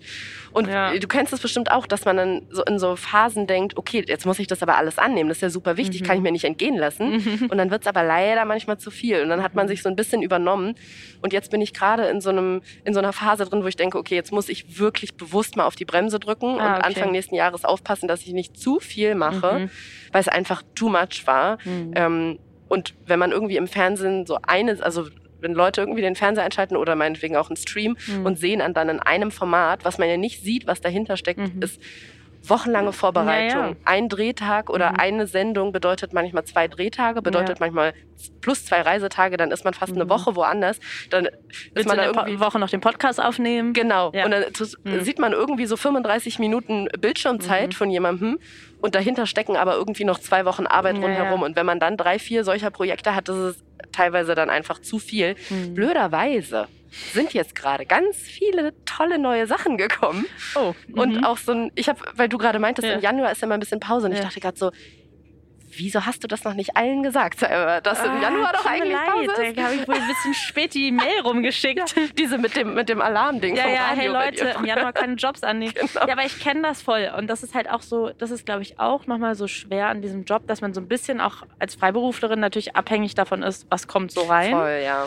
Und dann ist es auch, fällt es mir auch manchmal schwer in der Zeit, wo ich dann eigentlich chillen könnte, wirklich zu chillen. Ja. Weil dann bin ich so, oh, jetzt muss ich aber Genau. was machen, weil jetzt habe ich ja frei und jetzt kann ich ja auch mal hier Ja. mir da und darüber Gedanken machen, wo ich sonst keine Zeit für habe. Und dann ist drei Wochen später wieder alles voll und ich denke mir so, du bist so dumm. Also wie lange muss ich Ja. dem Job, seit sieben Jahren, glaube ich jetzt, wie lange muss ich das noch machen, um zu lernen, dass das dann die Momente sind, wo man einfach mal Sims Ja. spielen kann. Ja. So. Das kommt wahrscheinlich auch irgendwann mit Erfahrung, also noch mehr Erfahrung. Aber deswegen, Wenn du einen klar, Star bei Sims hast. wenn ich einen Star bei Sim habe. Ähm, klar, das ist dann, dann, dann kommen halt diese ganzen Anfragen und dann will man natürlich auch nicht sagen nein. Und ich hatte nämlich auch immer das, dass ich im Januar immer schon als Erster wieder angefangen habe zu arbeiten und im Dezember auch eigentlich meistens Weihnachten durchgearbeitet habe, wegen halt Radio. Weil da Mhm. musstest du dir halt auch immer bewusst, also man konnte sich schon freinehmen, aber man muss dann halt auch die Mail schicken und sagen, ich arbeite am Weihnachten nicht, im Januar, ich fange erst im Februar an, was auch Ja. immer so. Aber das habe ich irgendwie nie gemacht, weil ich dann auch immer so froh war, dass ich das machen konnte. Ja, verstehe ich Und Jetzt ist total. das erste Mal, wo ich halt sage, ich chill im Januar. Aber ich hätte dir früher Bescheid sagen sollen, da hast du recht. Und auch denen, die mir die Anfragen geschickt den haben. anderen. Weil das sind Aber ja ich auch will ja, dass du die Sachen. Anfragen bekommst. Ja, wir, wir müssen an dem, auch das muss man vielleicht noch mal ein bisschen reformieren. Mhm. Das kann einem ja leider auch niemand sagen. Das Mhm. hat auch wieder ähm, Sonnen- und Schattenseiten, Mhm. wie es weitergeht, wenn man Mhm. freiberuflich ist. Ja, ne? ja, Also klar. egal in welcher Branche, jetzt gar nicht nur auf Medien bezogen. Mhm. In dem Moment, wo du für dich selber zuständig bist Mhm. und so auf Projektbasis arbeitest und nicht bei einem festen Arbeitgeber, wo du Mhm. morgens hingehst und abends von da Mhm. wieder nach Hause kommst und Samstag und Sonntag ist frei, mh, weißt du nie, wie es weitergeht. Mhm. Und das ist auf der einen Seite, wenn man so dieses Abenteuerliche mag wie wir, Mhm. cool. Das Blöde dabei ist, du kannst nie richtig kalkulieren und mit deinen Ja. Energien irgendwie gut haushalten. Ja. Weil in Zeiten, wo ganz viele Anfragen reinkommen, nimmst, nimmt man dann oft alles ab, weil man, an, weil Ja. man denkt, ich weiß ja nicht, wie es weitergeht. Ja. Genau. Und das Blöde ist, dann kommt man aber immer von einem Extrem ins nächste, von Mhm. es ist sehr wenig los und ich habe sehr viel Zeit plötzlich zu, ich habe viel zu viel gemacht. Und es kann sich halt auch super schnell ändern. Also wie Mhm. häufig ich, also meine Freunde lachen immer, wenn ich so sage, ja, wann wollen wir uns treffen? Ab nächster Woche wird es dann entspannter. Ja. Das sage ich jede das sag Woche. ich auch Das ist so, ständig. ab nächste Woche wird es entspannter, ja. Und dann kommen aber halt hier noch ein Podcast rein und da kommt noch das man rein. kann doch bei WhatsApp so zitieren, indem man auf eine bestimmte Nachricht antwortet. Ne? Dann schreiben die mir manchmal, hey, wollen wir uns diese Woche treffen? Und dann sage ich, die Woche ist Ja, leider super voll. Und dann zitieren die, also gehen die auf diese WhatsApp-Nachricht Ja. und schreiben, du hast letzte Woche gesagt Ja, ja. bis Freitag und ab dann wird's leichter. Ja, das soll jetzt natürlich auch nicht so sein, so, boah, wir sind so busy und wir haben so viel zu tun, aber es ist natürlich schon etwas, was irgendwie an diesem Job eine Herausforderung ist. Und trotzdem habe ich das Gefühl, umso länger man das macht, findet man so seine, seine Möglichkeiten, seine Tools, damit umzugehen, Mhm. dass man sich dann halt auch irgendwann sagt, nee, deine Karriere ist jetzt nicht vorbei, wenn du jetzt eine Sache nicht zusagst oder wenn du halt vielleicht mal einen entspannteren Monat hast oder wenn mal einen Tag nicht arbeitest oder so. Hast du das bei dir, dass du mittlerweile auch so dann diese Sicherheit hast jetzt über die Jahre? Weil ich finde, so die Entscheidung zu sagen, man hört sowas wie Herrengedeck auf, das erfordert auch echt viel Mhm. Mut, so, Mhm. ne? Zu sagen, ein Projekt, was super viel Geld, äh, was super gut läuft und mit dem ihr wahrscheinlich noch super viel Geld hättet verdienen können, was wiederum eine finanzielle Basis einfach ist und eine Mhm. Karrierebasis, zu sagen, ciao, das muss man auch erstmal machen können. Hat dir das jetzt, würdest du sagen, dass du auch so mittlerweile so eine Sicherheit einfach hast in dir oder bist du einfach Abenteuer wahnsinnig und es ist dir am Ende egal, ob du eine Sicherheit hast? Nee, also die Entscheidung war wahnsinnig schwer für mich Mhm. und ich habe auch viele schlaflose und äh, schweißgebadete Nächte da hinter mir gehabt, Mhm. weil ich glaube, das war in meinem Leben so eigentlich die erste Situation, wo ich ohne die Sicherheit zu haben diese Entscheidung getroffen habe. Mhm. Und genau wie du sagst, bin ich eigentlich nicht der Mensch dafür und brauche immer diese Sicherheit. Aber ich Mhm. glaube, das war ganz gut für mich, um ein bisschen Sicherheit zu bekommen, weil ich danach ja gesehen habe, ach krass, die Welt geht ja gar nicht unter. Ach, das funktioniert und, auch noch ohne. Genau, und ich sitze ja. ja. gar nicht auf der Straße äh, dadurch, mhm. sondern ich, Spannend, es kommt ja. schon irgendwie was Nächstes. Und mhm. obwohl die Entscheidung mit so viel Angst behaftet war bei mir mhm. und mit so vielen Zweifeln, war das jetzt richtig und wie geht es danach weiter, mhm. hat mich das, ich bin wie Phönix aus der Asche stärker daraus mhm. hervorgegangen. Nee, aber es ist mhm. wirklich ein bisschen so, weil ich gemerkt habe, okay, selbst wenn es einem schwerfällt und man ganz viele Zweifel hat, geht es danach mhm. weiter und fast sogar, ich würde jetzt nicht sagen besser, aber in eine andere Richtung mhm. super gut. Und es hat sich ja super viel danach entwickelt, was mhm. gar nicht mit dieser Entscheidung zu tun hatte, aber was mir einfach so mhm. gezeigt hat, das geht schon irgendwie weiter. Mhm. Und dadurch habe ich auf jeden Fall so ein bisschen Sicherheit bekommen. Was mir trotzdem noch nicht so ganz diese Rastlosigkeiten nimmt, weil mhm. ich habe der Grund, warum ich dann oft Jobanfragen annehme, obwohl ich denke, eigentlich kriege ich es zeitlich nicht mehr hin, ist, kennst du vielleicht auch, mhm. dass man ständig denkt, was ist, wenn jetzt gerade der Höhepunkt meiner Karriere ist und mhm. wenn ich das nicht annehme, dann mhm. verpasse ich den oder dann liegt er schon hinter mir. Mhm. Und man sieht ja auch, finde ich, so in der Medienlandschaft mhm. nicht so viele Frauen ja, ja. jenseits der weiß ich nicht, Ende 30 oder Mitte mhm. 40. Männer, ja, die mhm. moderieren bis ins hohe Alter dann irgendwie noch hier Wetten das und was weiß ich nicht ja. alles. Aber bei Frauen hat man das Gefühl, die, denen wird von der Gesellschaft so ein Verfallsdatum aufgedrückt. Und deswegen ähm, wandert auch da wieder die Angst mit. Ja, aber ich musste an ein ganz, ganz schönes Interview mit Reese äh, Witherspoon denken. Mhm. Wie dumm kann man ihren Namen aussprechen? TH. Ähm, nee, kann ich dir wirklich sehr empfehlen bei Jamila Jamil im Podcast. Mhm. Vielleicht ist es eine kleine Podcast-Empfehlung von mir an dich, weil da spricht sie über ihre Karriere und ich finde sie eh voll die tolle Frau, aber ich wusste ehrlich gesagt nie so richtig, wie viel dahinter steckt. Und sie spricht halt auch so darüber, sie ist ja in dieser Zeit berühmt geworden, ähm, wo du dieses Heroin schick hattest in den 90er, Nuller Jahren Jahren, mhm. wo du ganz, ganz, ganz dünn sein mhm. musstest. Und in der Pubertät ist sie dann groß geworden und dann hat sich natürlich ihr Körper verändert. Äh, in der Pubertät stand sie viel vor der Kamera und dann wurde ihr halt gesagt, so ja, äh, wo kommen die Brüste her? Ist mal weniger. Aber sie war, musste mhm. halt in der Pubertät vor der Kamera stehen. Und es waren so absurde Zeiten, glaube ich, um in Hollywood zu arbeiten. Und sie hat skizziert halt so diesen Weg, auch wie viel Sexismus sie erlebt hat als junge Frau, bis hin, wo sie älter geworden ist. Ich weiß gar nicht, wie alt sie jetzt ist, aber ich würde sagen, sie ist so 40, Mitte 40 vielleicht. Ja, hätte und, ich auch gedacht. Und sie erzählt halt auch so, dass ihr immer gesagt wurde, Mittlerweile hat sie eine eigene Produktionsfirma, produziert ja auch viele Sachen selbst mit, wie ähm, Morning Show zum Beispiel, wo es ja auch wieder mhm. um Sexismus in der Branche geht. Und äh, versucht halt auch Frauen zu fördern. Und sie erzählt, wie ihr immer gesagt wurde, ja, 30 kannst du es vergessen. Mhm. Und dann sagt sie halt so, naja, guck mich doch mal jetzt an. Also, wie sehr hätte ich es vergessen sollen? Es läuft alles. Ich, ja. ich mache die, diese Sendung Morning Show, die halt genau davon lebt, dass du zwei erfahrene Frauen hast, die das moderieren oder die da in der Sendung, aber halt auch die das spielen, Jennifer Aniston und sie.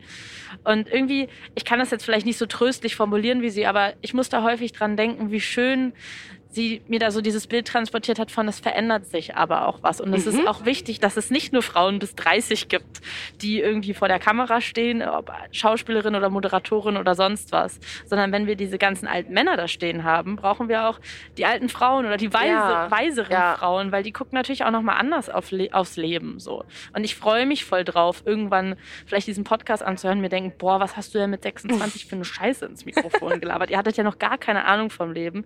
Ist doch toll, toll, wenn das genauso bei Männern und Frauen gleich verteilt ist. Aber ich finde, du hast es sehr tröstlich ja? äh, zusammengefasst okay, cool. und Mensch, formuliert. schön. Nee, ich finde ja. wirklich, das ist das, wo mir ja. vielleicht ein bisschen noch die Sicherheit ja. fehlt. Aber ich finde, solche mhm. Geschichten helfen immer, auch wenn voll. ich natürlich sehr weit von Reese Witherspoon entfernt bin. Quatsch. Aber, aber trotz, also mindestens ein TH weit weg bin ich von hier. mindestens eins, wenn nicht sogar zwei. Aber ich finde schon, dass sowas mhm. hilft. Mh, mm, und dass man sich manchmal, oder ich zumindest, mhm. mich dann auch eher in so negativen Gedanken mhm. verliere, was das angeht, statt irgendwie an ja so äh, empowernd und irgendwie mhm. so auch mich selber äh, ja, motivierend ja, und so zu sagen, ey, das wird schon irgendwie. Und ich meine, ja. Barbara Schöneberger ist jetzt, glaube ich, auch älter als 30 und trotzdem noch da. Okay, sie, sie ist, auch 31. fast die einzige. 31. aber wenn dir dein Leben lang halt immer gesagt wird, also ich, bei mir ist es halt auch wirklich so drin, jetzt ab 30 oder da, ab 30 genau. kannst du auch als Frau keine neue Karriere mehr anfangen, mhm. egal was, schon genau. gar nicht vor der Kamera. Oder so wie häufig ich das gehört habe, irgendwie Kolleginnen beim Radio, die dann irgendwie mit 35 gesagt haben, ich will noch mal Fernsehen machen. Oh, jetzt noch Fernsehen, das kannst du vergessen. Also ich verstehe vielleicht die Perspektive, dass du dann in einer Branche ja die Kontakte brauchst und nicht einfach sagen kannst, ich mache jetzt Fernsehen. Gut, aber so, das ist ja total bescheuert und das haben wir halt so verinnerlicht. Und trotzdem bin ich, glaube ich, mittlerweile an einem Punkt, und das heißt aber nicht, dass es nicht schwerer wird, umso häufiger ich meinen Geburtstag feiern werde in meinem Leben, dass ich mir so denke, genau diese ganzen Sachen, über die wir jetzt gesprochen haben, die Rastlosigkeit und diese Abenteuerlustigkeit, irgendwie bin ich auch gespannt, wie sich das verändert, wenn ich mhm. einfach anders aufs Leben blicke. Mhm. Und irgendwie freue ich mich auf so diese erfahrene, erwachsene Salwa, die dann vielleicht sagt so, boah, ihr jungen Hüpfer damals, irgendwie so anders und entspannter aufs Leben blickt und irgendwie dann einfach nicht mehr so diesen ganzen Stress hat. Weißt du, wie ich meine? Also, ja, total. Ich, ich treffe so häufig so erfahrene Medienfrauen, Marietta Slomka habe ich für den mhm. Podcast mhm. getroffen, die ich ganz toll finde. Und ich finde das dann immer so spannend, wie die auf die Welt blicken und auch halt auf diesen Job. Und irgendwie freue ich mich da. Hat die Ruhe ausgestrahlt? Total. Ja. Weil das ist nämlich was, was ich bei Obwohl mir sie, wahrnehme. gar keine Ruhe hatte in ihrem Leben. Nee, ach so, nee, aber, genau, im Job nicht, aber so in sich kann ja. man ja trotzdem ja. Ruhe haben, weil mhm. ich merke bei mir immer so eine Rastlosigkeit. Mhm. Das ist, glaube ich, dann bei mir auch so der Antreiber ja. dafür, dass ich Jobs annehme, weil ich mhm. denke, ja, ich muss weiterkommen, weiterkommen, immer mhm. weiterkommen.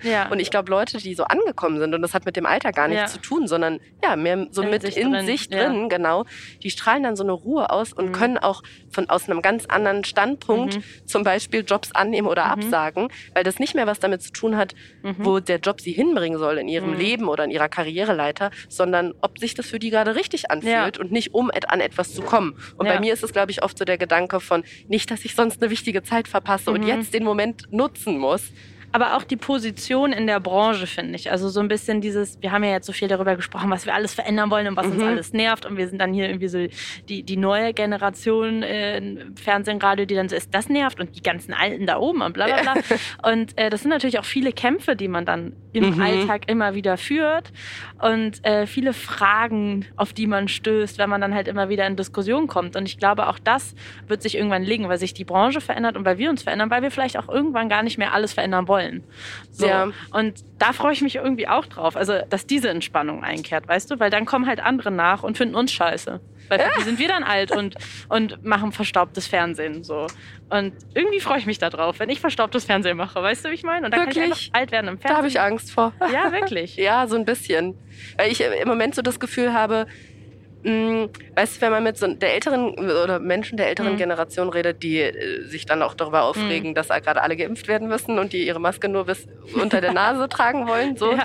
Und dann denke ich immer, äh, das sind die, die da drüben oder da oben. Ja. Also das sind nämlich für mich die da, ja, da oben, die so weit weg sind von mir oder meinetwegen da unten, wo auch immer, auf jeden Fall weiter weg von mir. Mhm. Und die Generation, die gerade irgendwie so sichtbar ist, so die, mhm. ob das jetzt Klimaaktivistinnen sind oder mhm. Fridays for Future oder ähm, Mensch, äh, junge Menschen, die mhm. äh, politisch sehr aufgeklärt mhm. sind und da was verändern wollen und auch ganz viel mhm. bewegen, denen fühle ich mich eher zugehörig. Mhm. Und der Gedanke, dass wenn ich dann mhm. irgendwann älter werde, dass ich dann zu denen gehöre, die sich mhm. jetzt nicht impfen lassen wollen und von irgendwelchen implantierten Aber das können wir mitgestalten. Sprechen. Das stimmt, nur weil du meintest, ja. dass du dich darauf freust, dann irgendwann dazu Ich muss sie nicht scheiße Angst. finden, aber ich, ah, glaube, ja. ich glaube einfach dann vielleicht... Ähm, die, denen den Weg frei zu machen, aber nicht jeden Kampf selber mehr führen zu müssen. Weil, also okay. ich glaube, irgendwann ähm, klar, dann bist du verändern die sich vielleicht auch. Ja, genau. So stelle ich mir das ein bisschen so vor. Aber vielleicht funktioniert das auch nicht. Vielleicht ist es auch eine Einstellungssache. Aber einfach so ein bisschen auch ähm, als junge Frau in der Branche, wenn du was verändern willst und die ganze Zeit mit alten mhm. Männern diskutieren musst, um jetzt mal dieses Bild so weiter beizubehalten. Ich glaube, irgendwann ist es auch entspannt, wenn du dann halt nicht mehr die junge Frau bist, die, die denen alles erklären Stimmt. muss. Weißt du? Ja. Also dann kann man ja trotzdem noch seine Einstellung für sich behalten. Mhm. Aber dann wird man vielleicht auch noch mal anders ernst genommen. Ja, okay, das verstehe ich. So. Ja. Mhm. Ich bin gespannt, wie sich das bei uns nächstes Jahr verändern wird. Und ich freue mich voll über dieses Gespräch. Das hat richtig viel Spaß gemacht. Finde ich auch. Und ich finde, wir sollten das in 15 Jahren nochmal führen und dann gucken ja. wir mal zurück. Dann machen wir so wie bei Billie Eilish dieses Interview, wo sie. Ja, jedes Jahr. Um ja, genau, jedes Tag, Jahr zurück. Ne? Und dann mhm. nächstes, nächstes Jahr treffen wir uns genau hier und dann gucken wir, ob wir das schon Quatsch finden, was wir gesagt das haben. Das machen wir. Ja. Das machen wir. Vielen Dank, Ariana. Danke dir. Ich hoffe sehr, dieses Gespräch mit Ariana Barbouri hat euch gefallen. Falls ja, könnt ihr den Podcast gerne unterstützen und bewerten, mit euren Freunden und Freundinnen teilen oder einfach fleißig warten, bis in 14 Tagen eine neue Folge von Unterwegs mit erscheint. Dann auf meiner Fahrt zu Gast der Wissenschaftsjournalist und Fernsehmoderator Ranga Yogeshwar, mit dem ich einen kleinen Jahresrückblick machen werde.